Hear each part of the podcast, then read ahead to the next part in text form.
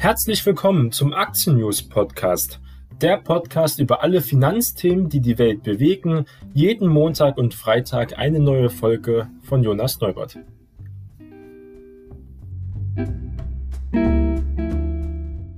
Heute ist Montag, der 31. Mai und wir starten gemeinsam in eine neue Börsenwoche.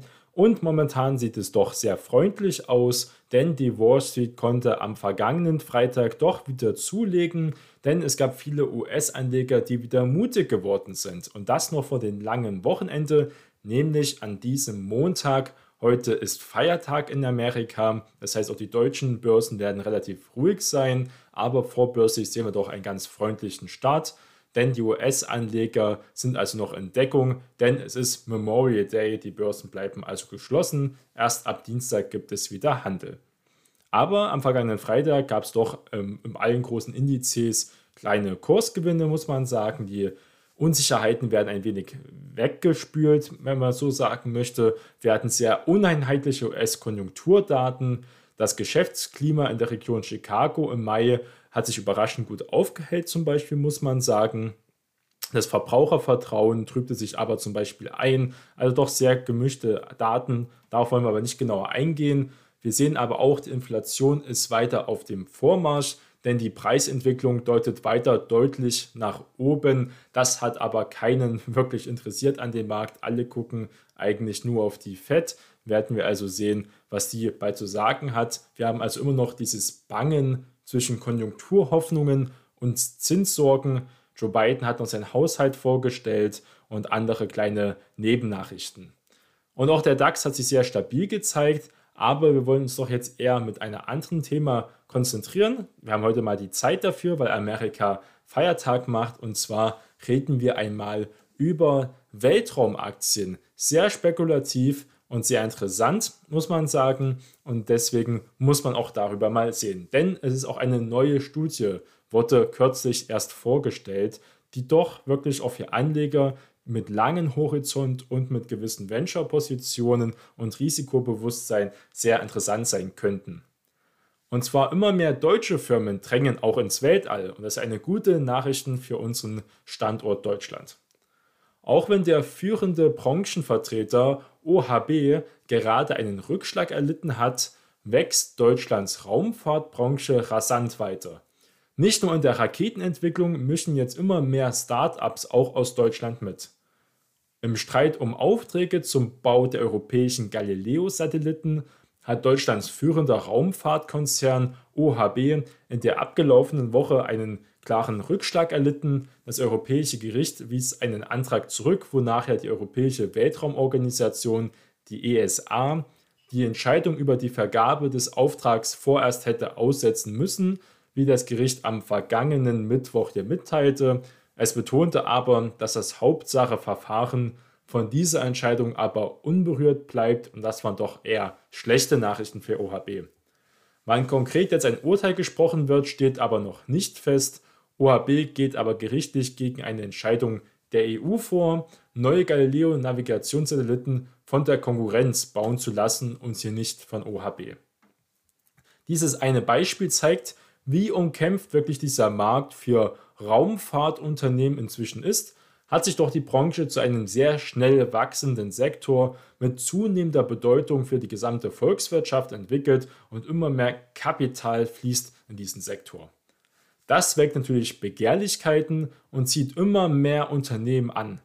Laut einer Studie der Forschungs- und Beratungsagentur Capital Momentum im Auftrag des Bundesverbandes der deutschen Industrie, also dem BDI, gibt es inzwischen in Deutschland 125 sogenannte New Space Unternehmen, also Startups, die sich ganz klar hier um die Raumwirtschaft hier bewerben.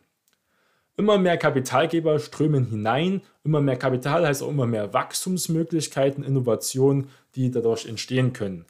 Dass die Raumfahrt immer attraktiver wird, zeigt ja auch diese große Bereitschaft von großen Kapitalgebern hier vermehrt zu investieren. So haben die deutschen New Space Firmen im vergangenen Jahr trotz der Corona-Pandemie bei Investoren 308 Millionen Euro eingesammelt und das ist fast doppelt so viel wie noch im Vorjahr. Auch ihre Umsätze konnten die Unternehmen kräftig steigern. Für das Jahr 2018, neuere Zahlen habe ich momentan nicht gefunden, werden die Erlöse auf etwa 873 Millionen Euro geschätzt.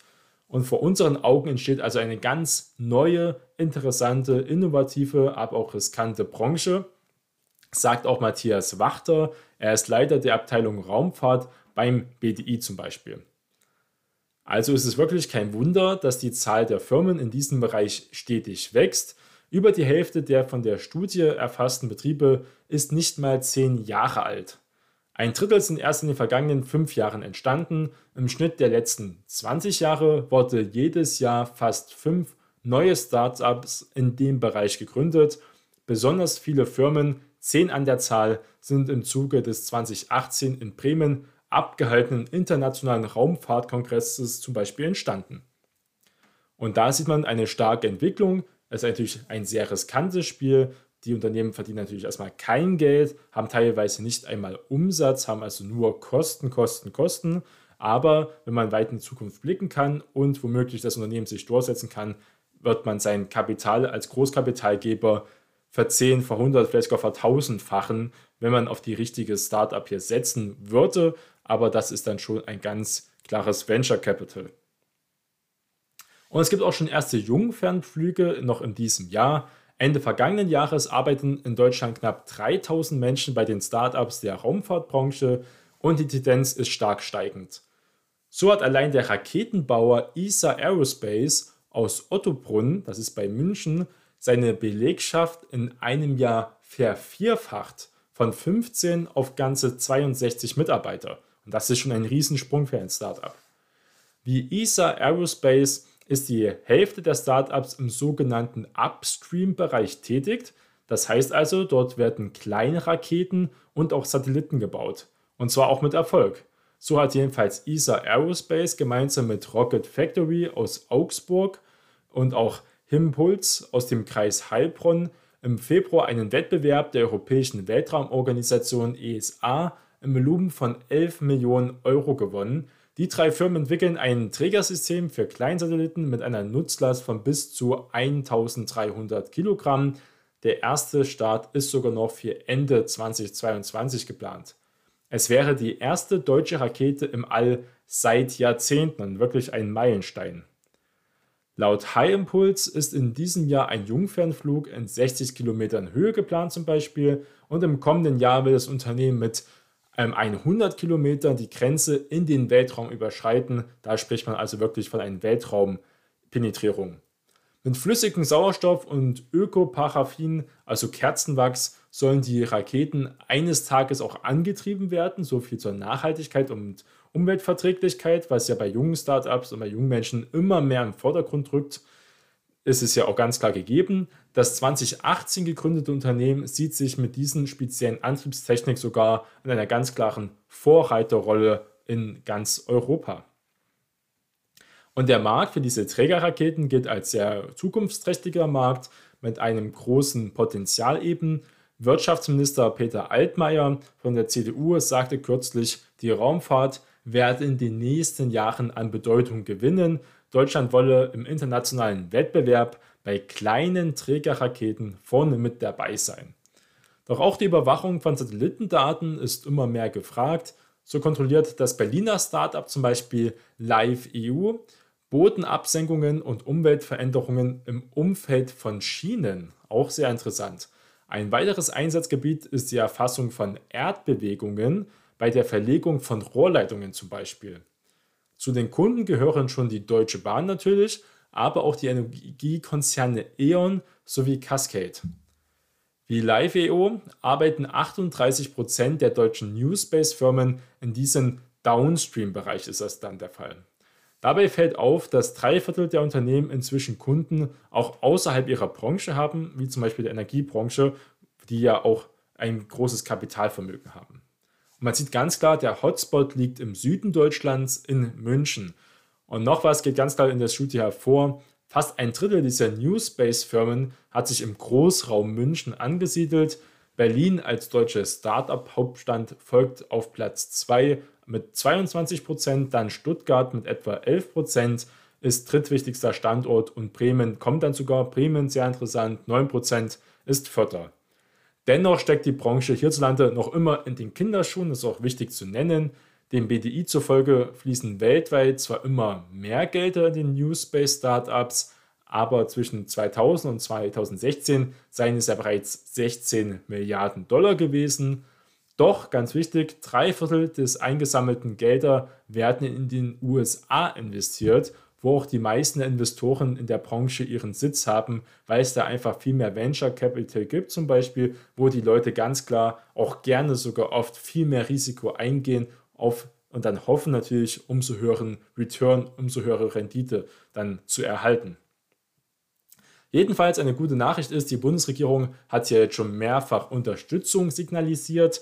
Dabei ist Raumfahrt längst mehr als nur diese wissenschaftliche Liebhaberei, heißt es, jedenfalls in der Industrie. Sie ist Technologieträger und auch Innovationstreiber und damit ein erheblicher Wirtschaftsfaktor mit enormem Potenzial, heißt es jedenfalls im Positionspapier des BDI.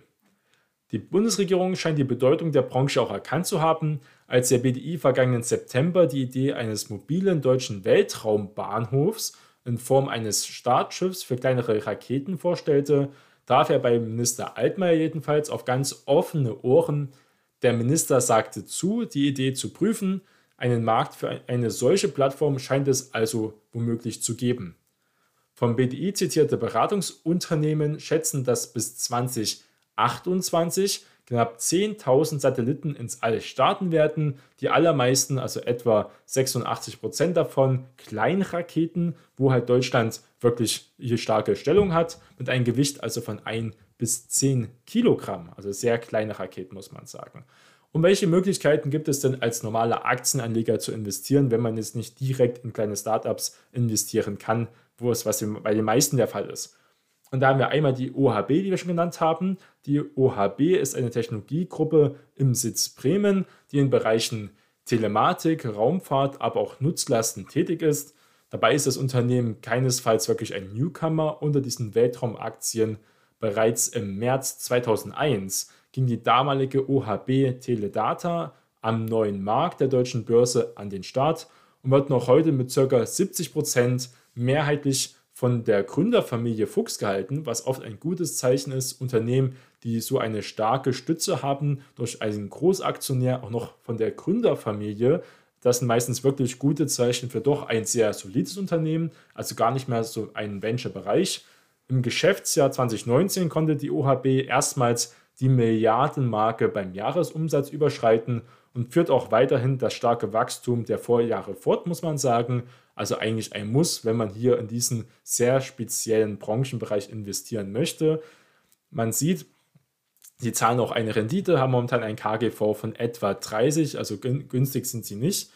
Aber weiterhin haben sie eine große Volatilität. Wir haben hier starke Schwankungen, teilweise extreme Spitzen, dann wieder Absenkungen und dann wieder leichte Sprünge in den Kurs. Also nichts für schwache Nerven, nur langfristig halt eine ganz interessante Idee in diesem Bereich. Aber wenn man sich den langfristigen Chart anguckt, seit 2001, sie sind gestartet mit etwa 5 Euro dann und momentan liegt die äh, Aktie bei 36 Euro und das ist immerhin eine, ein Anstieg von 300 Prozent. Das ist natürlich in den Zeitraum jetzt hier von 20 Jahren auch nicht die Überrendite, insgesamt sogar ein, Out, äh, ein Underperformer, muss man sagen. Hätte man mit anderen Aktien 20 Jahre viel bessere Renditen erreichen können. Aber in diesem sehr neuen Bereich, womöglich startet die Aktie ja erst noch in der Zukunft viel stärker durch, ist jedenfalls auch mit Dividende zum Beispiel langfristig gesehen ein ganz interessanter Wert zu halten. Und eine zweite Aktie in diesem Bereich aus Deutschland ist die Mynarik AG zum Beispiel mit Sitz im bayerischen Gilching. Und die entwickelt mehr so Lasertechnologie, die die Weltraumkommunikation revolutionieren könnte. Genauer gesagt geht es ja darum, per Laser zum Beispiel große Datenmengen zwischen Flugzeugen, Satelliten und anderen Geräten über eine ultra lange Distanz, deswegen auch Laser, zu versenden. Die Minarik AG wurde von führenden Mitarbeitern des Deutschen Zentrums für Luft- und Raumfahrt, kurz DLR, im Jahr 2009 gegründet, also noch ein wenig jünger und ging im Oktober 2017 auch erst an die Frankfurter Börse, ist also erst seit vier Jahren börsennotiert, kann also nicht auf so eine reichhaltige Börsengeschichte wie die OHB zum Beispiel zurückblicken, zahlt jetzt auch keine Dividende, ist aber von Market Cap einiges kleiner. OHB wird etwa mit 635 Millionen Euro bewertet und da haben Minarik mit etwa 300 Millionen Euro, etwa die Hälfte, hat aber jetzt auch hier keinen großartigen Gewinn zu verzeichnen. Und auch hier sehen wir die gleichen Muster, sehr volatil. Letzten Tage und Wochen gab es ja einen starken Anstieg, kann man hier sehen, über ein Jahr sehr gut gelaufen. Auch maximal gesehen hatten wir hier einen Anstieg 2017 an die Börse gegangen für etwa 60 Euro dann zeitweise stark eingebrochen auf nur noch 30 Euro und jetzt momentan stehen wir also bei fast 80 Euro, hat man also doch eine ganz gute Rendite doch erzielt.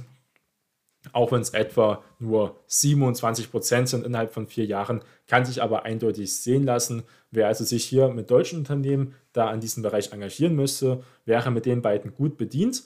Aber es gibt ja zum Beispiel auch den neu aufgesetzten, sehr bekannten ARC Investfonds, besser gesagt ganz klar zu sagen, hier der ARC Space Exploration and Innovation ETF.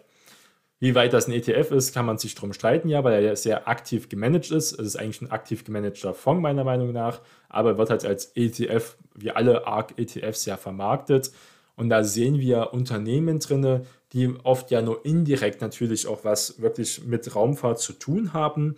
Aber ganz klar, Boeing, aber auch Airbus im europäischen Raum und andere Rüstungskonzerne wie Lockheed zum Beispiel, kann man da sagen, dass sie in diesem Bereich auch sehr fortgeschritten sind und Boeing und Airbus auch ganz aktiv auch Teile ihres Unternehmens in die Raumfahrt investieren und auch Teile zum Beispiel für die internationalen Raumstationen liefern. Das wären also so Teilplays, wenn man diesen Bereich spielen möchte, könnte man da machen.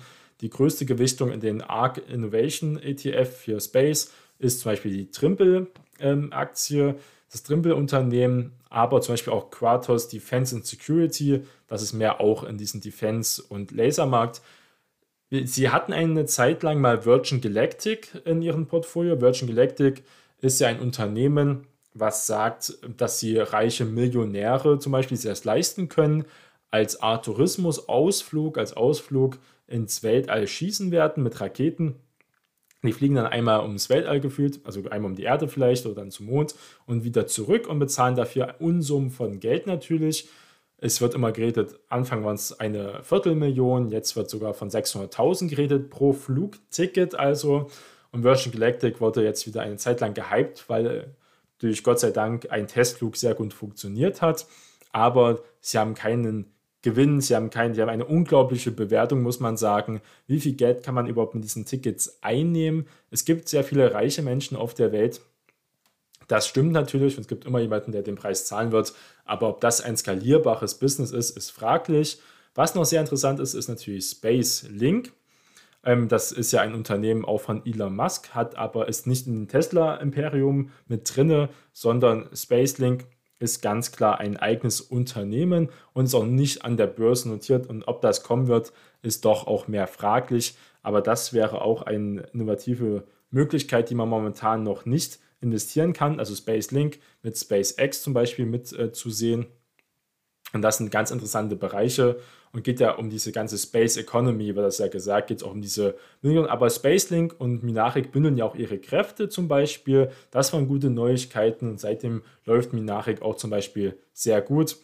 Und das ist ja ähm, ein gutes Zeichen. Da kann man also indirekt, wenn man hier SpaceX und auch Spacelink spielen möchte oder Starlink, dann ähm, kann man also Minarik hier ganz gut spielen in diesen Bereichen. Und das sind also sehr waghalsige Unternehmen, aber als Venture Capital kann man das doch sehr gut vertreten und hat auf jeden Fall viel Spaß, wenn man sich mit diesem Zukunftsthema weiter beschäftigen wird und wenn man langfristig natürlich auch in viele solide und breit gestreut investiert, dann werden wir sicherlich in 30 bis 40 Jahren uns natürlich auch ein Flugticket von Virgin Galactic vielleicht oder von anderen Unternehmen mit Airbus und ähm, auch mit Boeing werden wir mal zum Mond fliegen.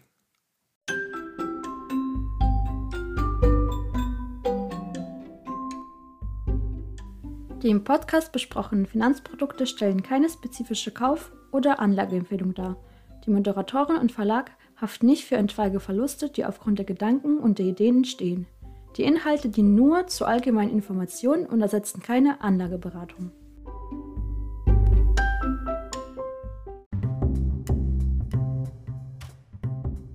Das war die heutige Aktien-News-Folge. Bleiben Sie investiert. Wir hören uns zur nächsten Folge wieder. и ее нас народ.